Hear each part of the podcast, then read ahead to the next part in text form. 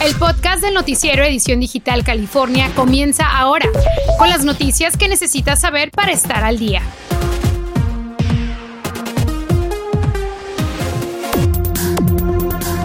Durante la pandemia muchos padres pasaron de ser una familia normal a una familia con problemas. Se generó violencia familiar y también abuso en los niños. Tenemos una de las organizaciones que ha marcado y ha cambiado la vida de muchos padres. Le decimos cuál es.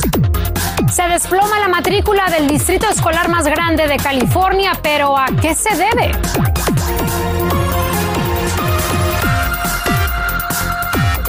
Muy buenas tardes, ¿qué tal? ¿Cómo le va? Yo soy Ariel Ramos. Como siempre, muchísimas gracias por acompañarnos. Los Ángeles sigue perdiendo estudiantes en la educación básica. De un año para otro, el distrito escolar ha visto 27 mil niños menos en sus aulas. Para que se dé usted una idea, es como llenar el estadio Dignity Health de Carson.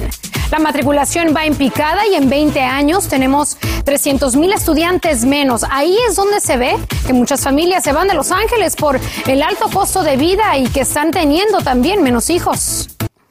Y el teléfono no para de sonar en la línea de Parents Anonymous. Al otro lado de la línea hay expertos que están poniendo remedio a los problemas en muchas familias y donde los niños necesitan bastante ayuda.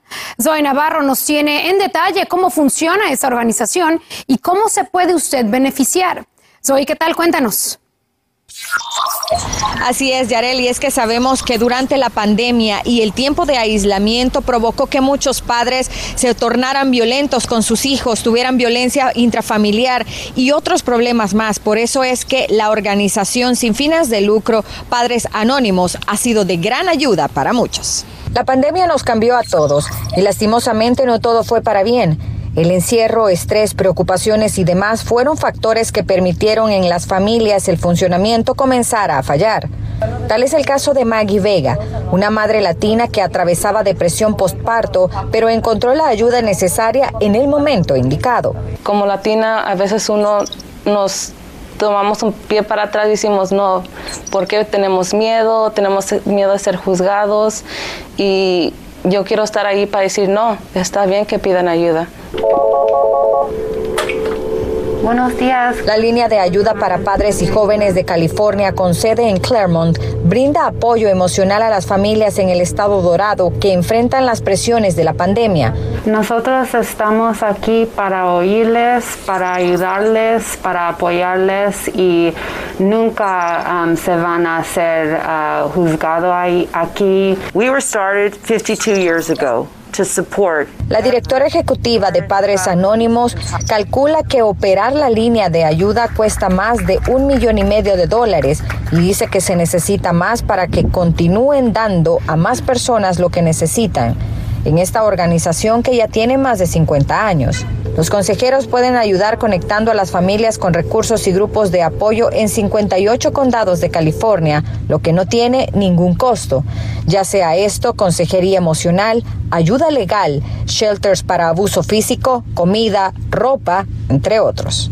Si usted es uno de esos padres que necesita la ayuda de inmediato, no duden en comunicarse al número de teléfono o al sitio web que aparecen en pantalla, ya que hay personas que pueden ayudarlo para salir de ese problema.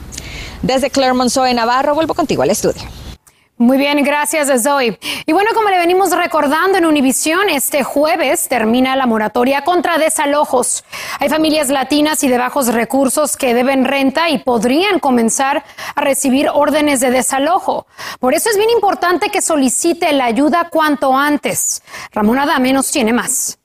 A partir del 1 de octubre ya no habrá moratoria estatal contra desalojos para hogares afectados por la pandemia, pero esto no significa que ya no podrá conseguir ayuda. California cuenta con más dinero disponible para familias que deban renta atrasada. Yo pienso que la verdad está muy bien, pero ojalá y toda la gente tome conciencia y la gente que en verdad lo necesita tome las ayudas y la gente que no necesita las ayudas pues no las tome porque le quitan el lugar a alguien que en verdad realmente necesita las ayudas. Pero los inquilinos deben tomar medidas para estar protegidos para evitar un posible desalojo, ya que todavía siguen recibiendo solicitudes para el pago del alquiler. El programa está aquí disponible para ayudar a inquilinos y a propietarios que deben ah, renta y que, ah, y, que este, eh, eh, necesitan esta ayuda para no ser desalojados.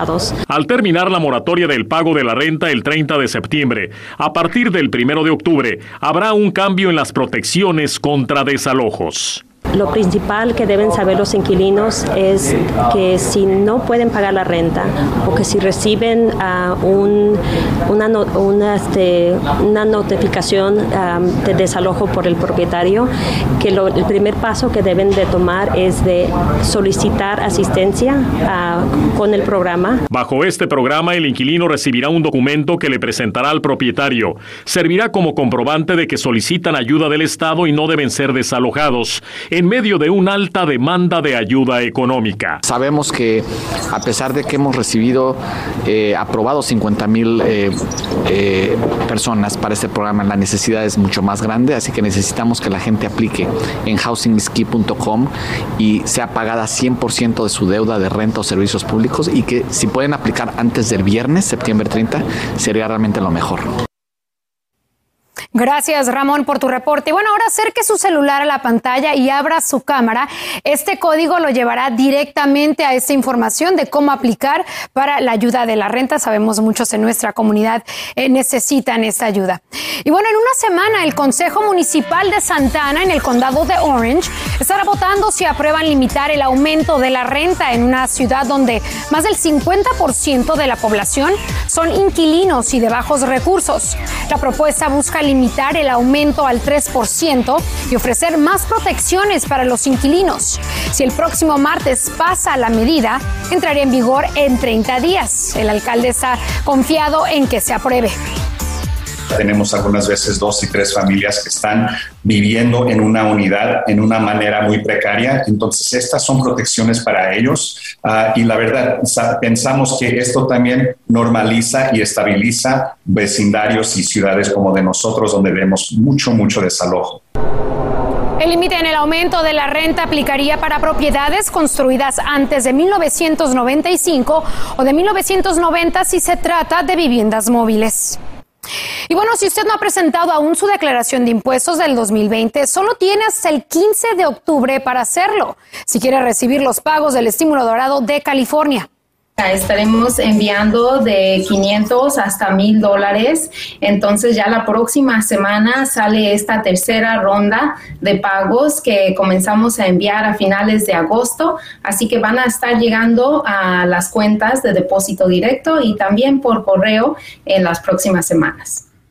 Y le recordamos desde que presente la declaración, espere 45 días para recibir los pagos y si pasa más tiempo, no dude en contactar a la Junta Estatal de Impuestos. Las autoridades en Los Ángeles tienen mucho trabajo si quieren darle la vuelta a las cifras de homicidios. En el último año los asesinatos aumentaron un 37% en el condado y en lo que va del 2021 ya es un 60%. En California en general los homicidios han subido más que el promedio del país, en torno a un 30%. Pero la violencia con armas no solo se resuelve con policías, también hacen falta programas de intervención y de salud mental. Un coche en llamas, un conductor inconsciente y el riesgo de que aquello explotara. Fue lo que se encontró Pedro García y él sabía que solo tenía unos segundos para salvarle la vida. Lleva solo ocho meses de policía en San José y demostró ser todo un héroe sin capa. Arriesgó su vida para sacar a ese conductor que hoy vive gracias a él. Cuando vio las imágenes dijo que él lo volvería a hacer. Los 35 mil afectados por la fuga de gas de Aliso Canyon en el 2015 están ansiosos por saber cuánto van a recibir porque hasta la fecha no han visto ni un centavo. Y es que seis años de pleitos se van a cerrar con 1.800 millones de dólares de por medio. Esa es la cifra que acordó pagar SoCal Gas para resolver todas las demandas civiles contra la compañía para cubrir gastos, cuentas médicas y, por supuesto, abogados. Vamos a una pausa, pero en instantes tiene que verlo para creerlo. Descubren que un indigente vivía en el agujero de un puente. Mucha preocupación, miedo de desamparar a mis hijas, dejarlas solas. Son cinco gotitas. Su Sufrió en carne propia el coronavirus, pero dice que una supuesta medicina de México lo curó. Nosotros investigamos. Y el gobernador de California firma una ley a favor de los empleados domésticos. Entérese de qué se trata al regresar. Infórmate de los principales hechos que son noticia, aquí, en el podcast del noticiero Edición Digital California. La desesperación de un indigente le llevó a vivir literalmente dentro de un puente. De no ser porque los bomberos llegaron para sofocar un incendio, lo más seguro es que nadie se hubiera percatado que dentro del concreto en la autopista 160 en Sacramento había alguien viviendo. De ahí removieron un colchón, pero del inquilino no se sabe nada.